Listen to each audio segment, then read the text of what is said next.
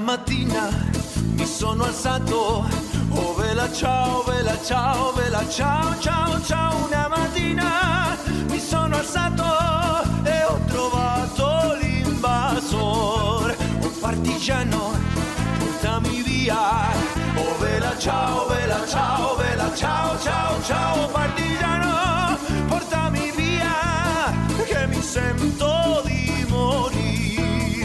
Hola, benvinguts a tots de nou. En este sèptim capítol del podcast sobre memòria històrica El Mur seguirem parlant de dones, igual que en el capítol anterior, però ara ho farem més bé de les hereves de la memòria. La lluita feminista fou important en la República, fou important en la guerra, i les dones combateren tant en la rereguarda com també en la primera línia com a milicianes, com a maquis. Però fins i tot quan la repressió fou més gran, i les dones semblaven totalment recloses en la seguretat de les seues llars, elles foren les depositàries, les encarregades de recordar, de no oblidar, de deixar constància del que havia passat. Ara, les representants de les moltíssimes associacions que porten endavant la lluita per a recuperar els ossos i la memòria dels afusellats, dels morts en les cunetes, són, de manera clarament majoritària, dones. Dones que lluiten a diari per a que sàpiga la veritat, que no s'obliden les ofenses. Com dones foren també les mares de la plaça de Maig de l'Argentina, que van aconseguir que la seva lluita es convertira en universal i que els crims de la dictadura del general Videla no caigueren en l'oblit.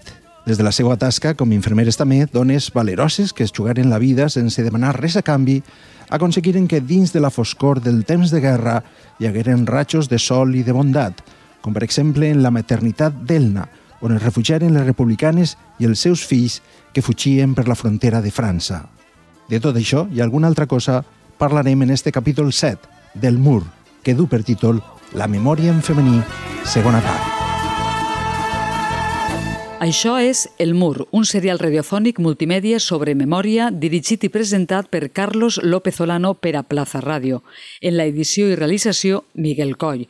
Fem ràdio, però som també multimèdia perquè complementem l'àudio amb diversos recursos als que pots accedir si encens via web o xarxes. Este programa compta amb el recolzament de l'Associació Ciutadania i Comunicació, així com... Capítol 7. La memòria en femení.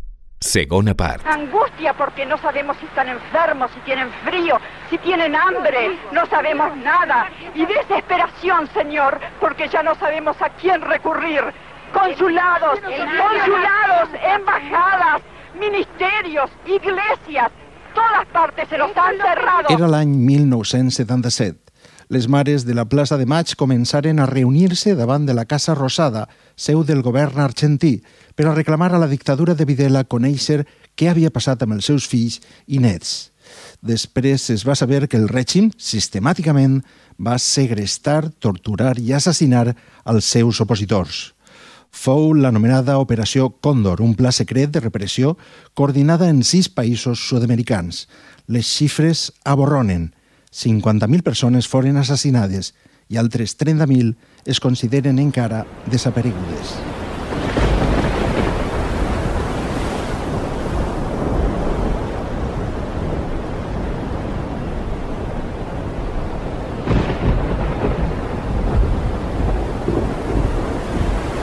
El sistema per ocultar les proves dels crims fou expeditiu i sistemàtic. Es fletaven vols militars nocturns i es llançava vius al mar als joves considerats subversius.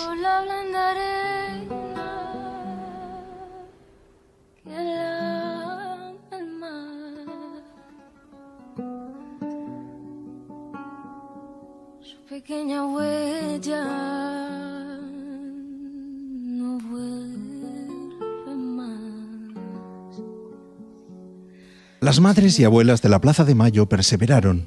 Siguieron manifestándose cada jueves, reclamando saber la verdad, y se convirtieron en un símbolo. Cuando ya les quedó claro que no volverían a ver con vida a los suyos, comenzaron a reclamar que los culpables comparecieran ante los tribunales.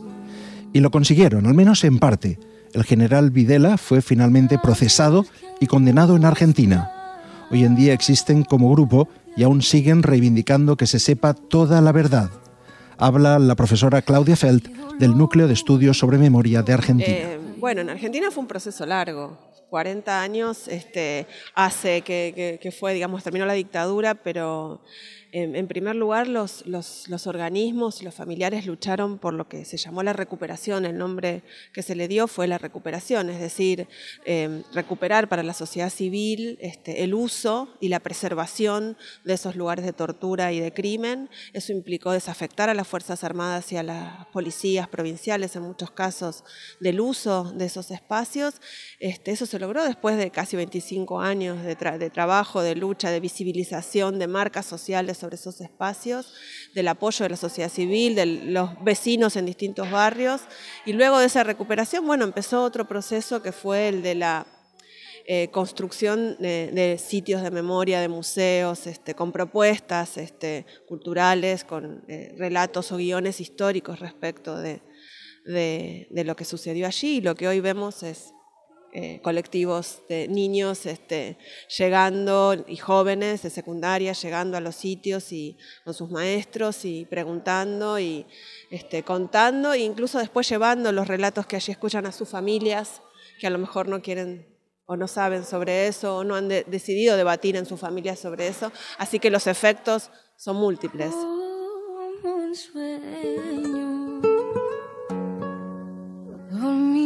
Alfonsina, vestida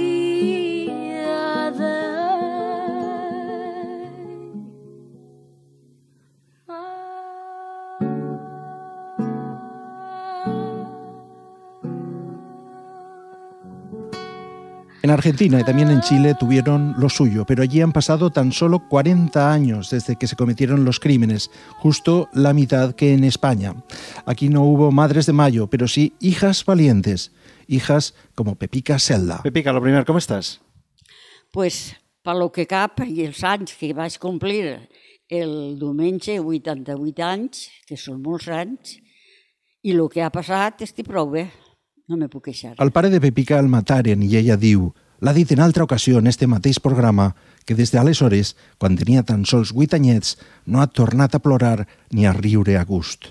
El que mataren fou a l'home, però sa mare també estigué a una presó de dones, al convent de Santa Clara de València, que avui en dia encara existeix, al final de l'avinguda Pérez Galdós. Ma mare eren tres companyeres i tenien la seva sede que eren comunistes i treballaven cosint roba i donant a cosir al poble pels soldats del frente.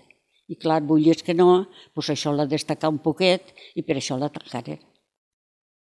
Però clar, quan no tenia ningú delit, als tres anys la tragueren. Ella va estar en Santa Clara, un convent de monges que hi ha pues hi haurà un quilòmetre de, de Santa Clara, veritat, no ho tinc molt vist des d'entonces, però primer entràvem a veure ma mare i després entràvem a veure mon pare. A mi no me deixaven entrar, perquè jo era tan xicoteta que entraven quan deia José Celda, tots correguent, i a mi el sentinela me feia esta niña atrás, me pegava una espenta, me tirava en terra i allí me quedava jo plorant. Quan Pepica va créixer es va fer una dona valenta que sempre va somniar en recuperar a son pare. Molts anys després d'arribar la democràcia va trobar l'oportunitat. Ella fou la primera en encetar el que fou un llarg i difícil procés que va acabar bé. Per fi va aconseguir traure a José Celda de la fossa 100 del cementeri de Paterna. Parla el nebot de Pepica, el periodista Vicent García de Vis, que tant la va ajudar. Recuperar la memòria democràtica, totes aquestes coses que fa 10, 15 anys, no? ha canviat molt. Com era en aquella època? No és el mateix. Quan nosaltres començàrem, eh, quan nosaltres començàrem, ens costava 8 anys. Governava el Partit Popular i ens trobàvem, no hi havia cultura, diguem, de memòria històrica com a Catalunya o Andalusia i, per tant, els propis fills xinès de republicans ho trobaven una extravagància eh, i ho trobaven una cosa impossible i que atentaven contra els drets que no volien. És correcte deixar-los tots en una fossa de manera honorable i és correcte que cada un se'l vulgui endur a la seva, al seu poble, sempre i quan la làpida posa en quines condicions va ser assassinat. Si no, ja oblit, i l'oblit sempre no cura les ferides. En aquell moment ens trobàrem que en una fossa de 160 assassinats no hi havia manera de que els demés consentiren en, i tinguin que anar a notaris, pagar-li algú, no sé què, i, i al final consentiren en que només tragueren la part de dalt. Avui no, avui se pot, avui tot el món sap que es pot traure de manera científica de dalt del primer a l'últim, el que vol la replega, el que vol el deixa en un incho, el que vol tornar al puesto, i el que s'ha de fer en Paterna és dignificar aquell lloc i no estar abandonat com un barrancó fins ara. Ara és fàcil. Quan nosaltres, que el cas de Pepí, que de José Salda Benedicto, és la primera exhumació de fossa Paterna des 2300 i pico que hi havia. Allò va ser realment difícil pels nostres i pels altres, no? perquè hi havia una incompressió gran. Pepica fou la pionera, la primera de moltes altres. Ella, com en tantes cases, mai va oblidar-se de la última cosa que va demanar-li son pare en la carta que va escriure just abans de ser afusellat. Memorias para mi mujer que se acuerde de su esposo y adiós para siempre vuestro consuelo. Adiós, adiós, adiós, adiós. José Celda Benaito. Quantes vegades has llegit aquesta carta, Pepica? Pues moltes, moltes. Més antes, quan era joveneta, que tenia la verdadera que ara. Moltes. I durant el procés de mon pare, pues, l'han llegit molt perquè és una carta molt significativa de que maten a una persona innocent i agraint a tots lo per ella. Pero las cartas que de verdad expresan lo que sienten, esas suelen ser clandestinas, se han hecho llegar pues en el dobladillo del pantalón. ¿eh? Y es curioso cómo en todas se da la misma mecánica. Acaban eh, más o menos, igual, con las mismas palabras, haciéndole el encargo a su mujer, a su amada mujer, que la quieren mucho, tal, y sobre todo le encargan que les diga a sus hijos que vayan por el mundo con la cabeza bien alta, que nadie les haga bajar la mirada porque su padre muere inocente. Les encarga proclamar a todos que su padre muere limpio, de las manos limpias de sangre, etc. Eso es un leitmotiv que se repite, se repite, se repite. Es la última voluntad de un hombre que dentro de unos minutos o de unas horas iba a morir. Piensa en mí cuando sufras, cuando llores también. Piensa en mí. La història de Batiste Gomar també és singular.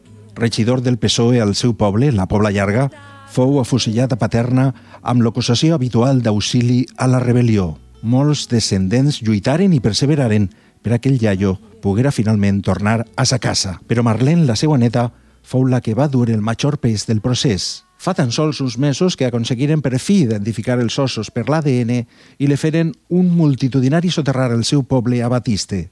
Marlene, la neta del socialista Gomar, fou la encarregada de dir unes paraules per a honrar al iaio. Quan ma abuela va, estava embarassada i va anar a la càrcel d'Alberic, quan va tindre el xiquet, l'últim, acaba de néixer, el se'l van portar. I li va preguntar a abuelo, fijeu-se que va anar a Alberic caminant, va cruzar el riu i va anar a la càrcel. I li ensenya el xiquet i li diu abuelo, què ha sigut, Trini? Diu, un xiquet. Ai, ho sent molt, perquè era el quart, el quart xiquet. M'hauria agradat que hagués tingut una xiqueta, per t'haver fet molta companyia.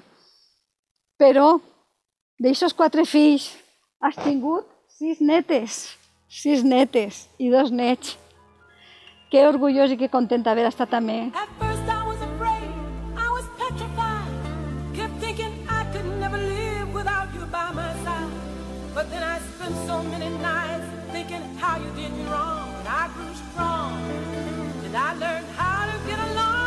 Més exemples de dones valentes. Aurora Máñez, neta d'un afusellat soterrat a la fossa 115. Tots els divendres, últim de mes, podreu veure'l a la plaça de la Mare de Déu de València, manifestant-se pel seu iaio i contant la seva història a qualsevol que vulga sentir-la. Mi abuelo era de Caldas de Reis, provincia de Pontevedra, de una familia súper rica, súper bien puesta, súper de categoría. Era abogado, pero mmm, la burguesía gallega no era lo suyo. Lo suyo era ser libre pensador y luchador por la justicia y la paz en España. Entonces se dejó todo aquello, renunció a toda su herencia, renunció a todo y se vino a recorrer España. Recaló en Barcelona, en varios sitios y al final en Valencia. En Valencia conoció a una señora, mi abuela, que estaba viuda, con dos niñas, que la adoptó como propias, nació mi madre y yo soy hija de mi madre, claro. Y eh, después de estar en colegios varios, por los pueblos de Villamarchante, Carlet, Sueca, en Sueca, estuvieron en, el Cervantes de Sueca, los dos maestros, y allí falleció mi abuela. Vino la, la cucaracha, que se llamaba entonces, que era una gripe muy mala, i falleció. Laura Gasó García va néixer a l'exili en Casablanca i gràcies a ella les vivències que son pare, el pilot xativí Antonio Gasó, va escriure contant la misèria dels camps de concentració nord-africans es van publicar. El llibre El diari de Gaskin narra un testimoni únic del tracte cruel i de les humillacions constants que van patir els refugiats. Eh, yo soy Laura Gasó García, eh, nacida en el exilio en Marruecos, en Casablanca, Mm, como consecuencia de que mi padre tuvo que salir al final de la guerra eh, desde el puerto de Alicante en el último barco, el mítico Stambrook, y él era aviador de la, de la República, piloto, vinculado a las JSU, las Juventudes Socialistas Unificadas, y, y bueno, como muchos otros que temieron por su vida, al final de la guerra porque eran conocedores de lo que había pasado cuando el ejército sublevado iba ocupando territorios, de la brutal represión que había ido, que había habido, pues como conocedores de esta realidad, mucha gente optó por, por, por salir del país. Mi padre pudo embarcar en l'Estambrook i passó a Oran. El cas de Joana Frau, besneta d'un afusellat que jau a la fossa 200 de Paterna, és semblant.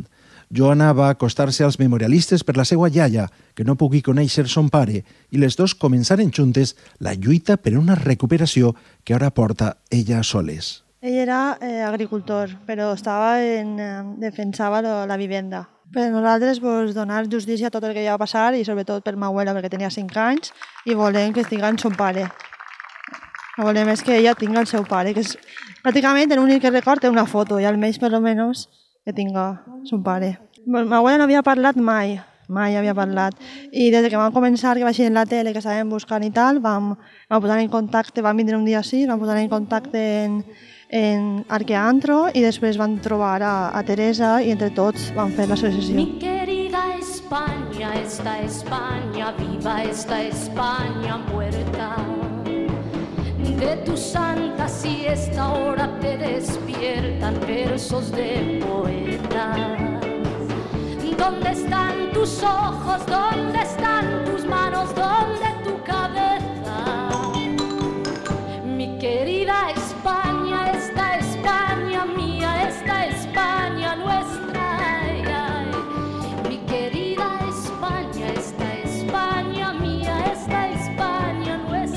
Dels més anònims als més coneguts, Teresa Au va conèixer el seu iaio, Max, quan era molt menuda.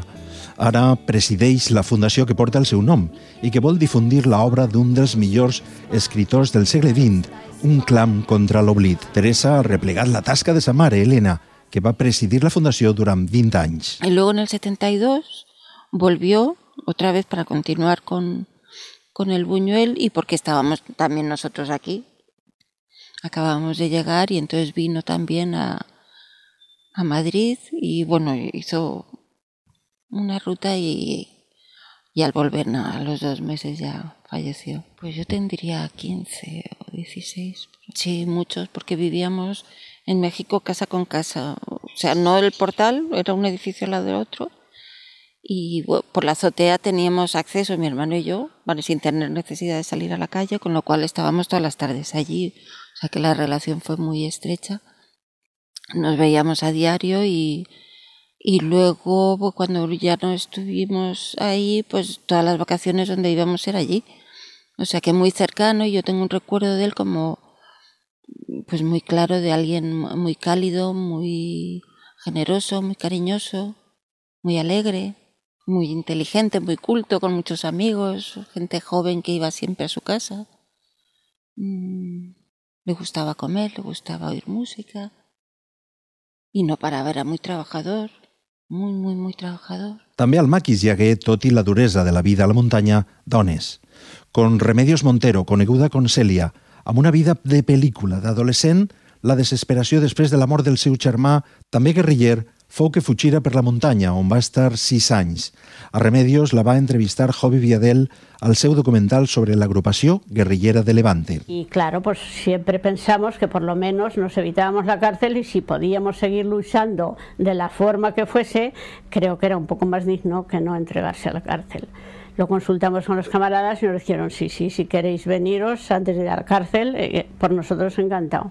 Y efectivamente, una noche de mi casa nos fuimos mi padre, un hermano que tenía yo de 16 años y yo, nos fuimos al monte. Les dones estigueren fonamentalment en la rereguarda del front, però en alguns casos també con milicianes, en la primera línia de defensa de la República. A l'arxiu dels fotògrafs Vidal trobem una imatge cridanera que mostra precisament a una miliciana al front de Teruel. Es una portada ABC del diario republicano de izquierdas de entonces, que fue incautado en ese momento, que el abuelo, la verdad es que mm, eh, hemos descubierto también por la hemeroteca de ABC que mm, envió bastantes fotografías, era el corresponsal de ABC en Valencia en ese momento, y envió bastantes fotografías para las páginas de hueco grabado del periódico. Y esta fotografía, la verdad es que desde el momento en que la vimos nos, nos enamoró. Es una miliciana en Sarrión, creo que es, encima de un campanario en un momento de vigilancia. Y la verdad es que es un. Yo creo que o sea, podemos de- hablar de una fotografía icónica de- del frente de Teruel, ¿no? I una de les milicianes més emblemàtiques fou Maria Pérez, coneguda con la jabalina. D'orientació anarquista, estigué integrada en la Voltes Heroica a Voltes Sanguinària Columna de Ferro, però fent tasques només d'infermera. Quan fou detinguda, la jabalina estava embarassada i tingué en presó un fill del que mai més en va saber res, ni figura en cap registre carcelari. Finalment, de la jabalina la fusillaren en 1942 al mur de Paterna. Pero dibujé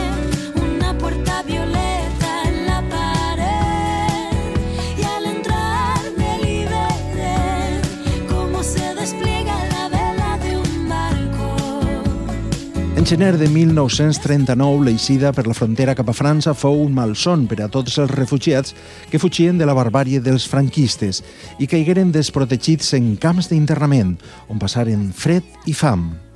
El país veí estava més a punt de patir la invasió nazi.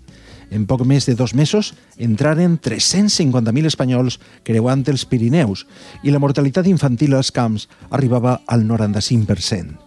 Entre tot aquell desficaci de maldat i desorganització en eixa època convulsa destaca un oasi per a dones, regentat per dones i dirigit per una autèntica heroïna, Elisabeth Eidenhenz. L'anomenaren la maternitat d'Elna o la maternitat suïssa. Un hospital que va posar en marxa esta infermera i que va acollir a totes les dones embarassades o amb nadons que va poder. Vora 600 fills de refugiades van néixer en eixe reducte de pau. A Marie Lemer, que ara és una adorable professora de francès jubilada i viu a València des de fa molt de temps, fou un d'eixos nadons. Pero es que eran mucha gente. Hay que reconocer esto. Y como en todos los pari- pa- países hay gente buena y gente mala. Y hay mucha gente mala también en la frontera que se, se ensayó con esa gente y fue algo desastroso. Pero en fin, como después llegó la Segunda Guerra Mundial, tuvimos la suerte de ver, bueno, digo tuvimos porque yo me siento valenciana, tuvimos la suerte de constatar que en la resistencia francesa había muchos eh, oficiales españoles que se distinguieron y que hicieron mucho trabajo después de haber sido tan mal acogidos cuando se cerraron los campos en el 44 entraron en resistencia, como mi padre, por ejemplo, que cogió el maquis y cogió el maquis y lo deportaron a Auschwitz. I see skies of blue, clouds of white,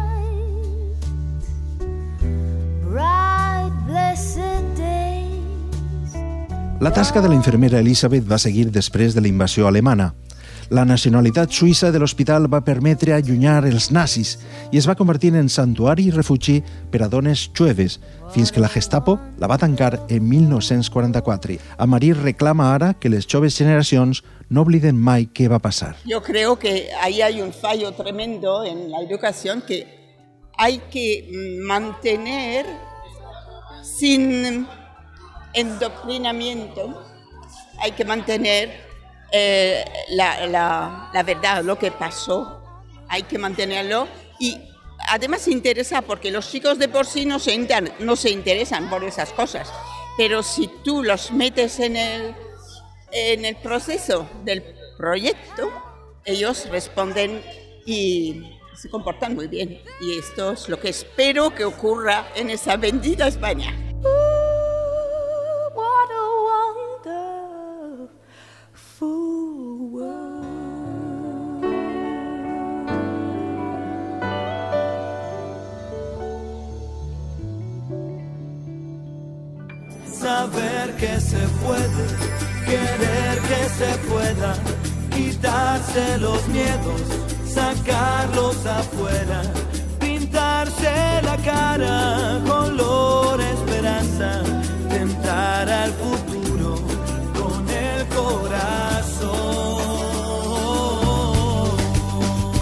Nostra secció fixa en el mur, que es diu El calaix dels testimonis encadenats, on donem veu a les històries anònimes dels que tot ho van perdre després de ser condenats en consells de guerra. Combinem tres històries de víctimes del mur de Paterna que recorden per a nosaltres els seus familiars. Avui també totes dones. En són Alicia Piquer, neta neboda d'un guarda de l'Ajuntament de Rafelbunyol, Maruja Badia, la filla de l'enterrador Leoncio, i Amparo Belmonte, neta d'un afusellat de Meliana. Totes les persones que van ser condenades eh, van ser condenades majoritàriament injustament, van ser condenades per fer eh, una cosa que tu i jo segurament i molta gent ara eh, faríem exactament igual i és eh, la, la defensa de la, legi la legitimitat democràtica. Eh, la república va ser un fet extraordinari, no en Espanya només, sinó en aquest moment històric en Europa, i ells eren conscients del que havien fet. Eren conscients de que estaven eh, lluitant per un estat avançat, modern, eh, que treia a Espanya del feudalisme en el que estava immers des del segle XVII o XVIII i eren conscients de, de, que, de, de, quins valors defensaven i de per què havien fet això. I jo crec que, que aquest testimoni, el no oblidar-los, ens, en, ens enganxa en el comentari d'abans, en la pregunta d'abans, en, en, en eixa defensa de la llibertat, de la igualtat, de la democràcia, que eh, hem de reivindicar que feren... Eh, Me contaba Marujín, eso no se te que olvidar, eso es una masacre. Y me dia, això se té que contar, això no se té que olvidar, perquè la gent no repetisca la mateixa barbaritat que s'ha I ara nosaltres és que hem tingut que bueno, a dependre de tot, a, dependre, pues, eh, som investigadors, hem anat al Ministeri de Justícia, als arxius, a veure la documentació, perquè tenim que fer el projecte d'exhumació i tens que adjuntar la, tota la documentació. A banda, tenim que dependre de lo que és, bueno, totes les tasques de l'exhumació, identificació antropològica i de ADN. I ara tenim un problema també, que és el retorno dels cossos. A on anem a deixar els cossos? No volem tornar-los a la mateixa fossa. Volem tindre un mausoleo, crear un mausoleo, un espai de la memòria on la gent puga visitar-lo, on puga anar que se veja el que ha passat, perquè ara la gent no ho sap. Que en Paterna, en València, que n'hi ha un 144 fosses.